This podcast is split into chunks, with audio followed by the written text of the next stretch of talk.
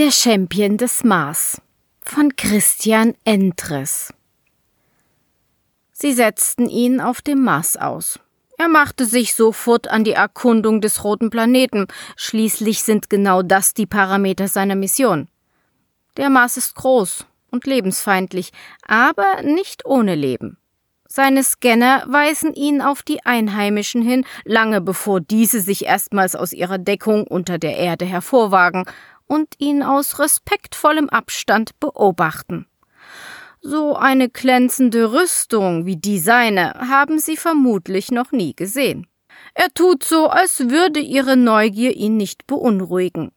Scheinbar unbeeindruckt erkundet er weite Teile des Mars, kartografiert, protokolliert, quantifiziert, verifiziert. Die Martianer folgen ihm verstohlen von Fels zu Fels, obgleich sie zumeist eher früher denn später zu ihren unterirdischen Behausungen zurückkehren. Tagelang untersucht er die von Steinen, Sand und Einschlaglöchern beherrschte Oberfläche, ehe er sich dem Untergrund zuwendet, in dunkle Höhlen und Tunnel vorstößt, die allerhand Geheimnisse bergen. Als er einem drachenartigen Monstrum begegnet, will er es nicht drauf ankommen lassen, wendet auf engstem Raum und schießt kreichend in Richtung Oberfläche davon. Nur das Brüllen, das die Wände erbeben und Staub von der Decke rieseln lässt, verfolgt ihn.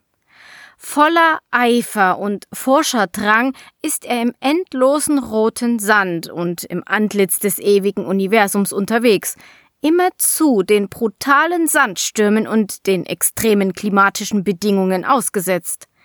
Vor allem die eisigen Nächte haben es in sich, aber seine Rüstung schützt die lebenswichtigen Systeme.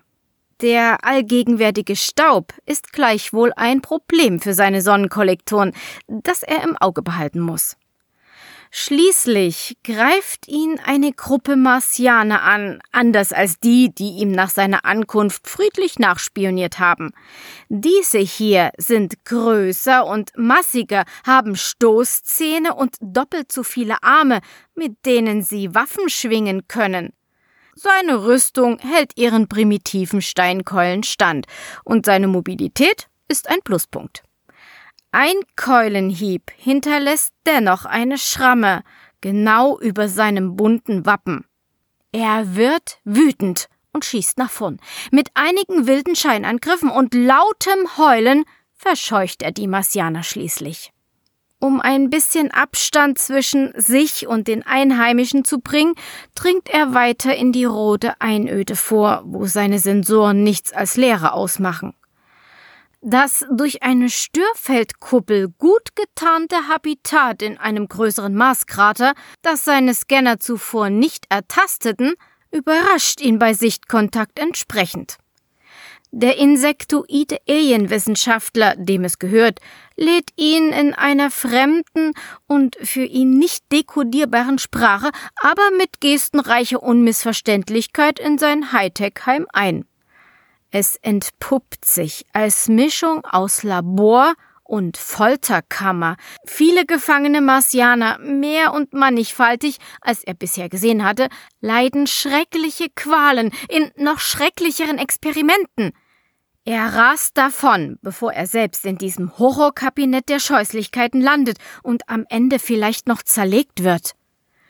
Der ruchlose Forscher will ihn nicht ziehen lassen und hetzt ihm mehrere Drohnen auf den Leib.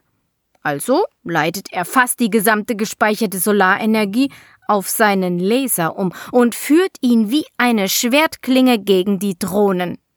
Auf dem Weg nach draußen befreit er sogar tollkühn eine echte Marsprinzessin aus einem der Verliese.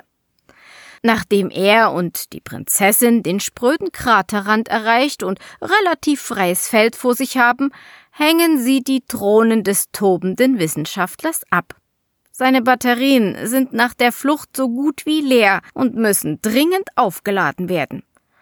In einer Höhle, in der ausnahmsweise kein Ungeheuer haust und auch sonst keine böse Überraschung lauert, warten sie auf den Sonnenaufgang. Obwohl die Energieanzeige im roten Bereich festsitzt, nutzt er seine letzten Reserven, um die Prinzessin zu wärmen. Aneinander geschmiegt kommt er und die Prinzessin sich noch näher und auf einmal Ping!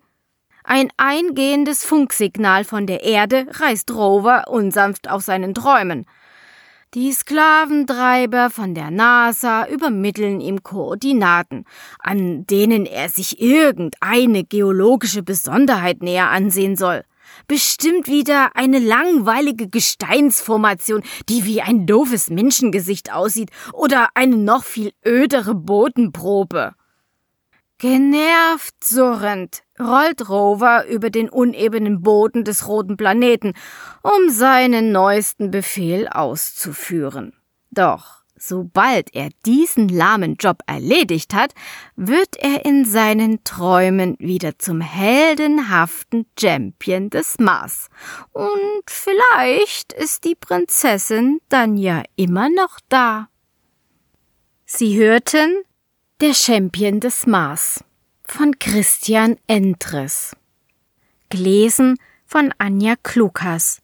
Eine Produktion von pottysee.de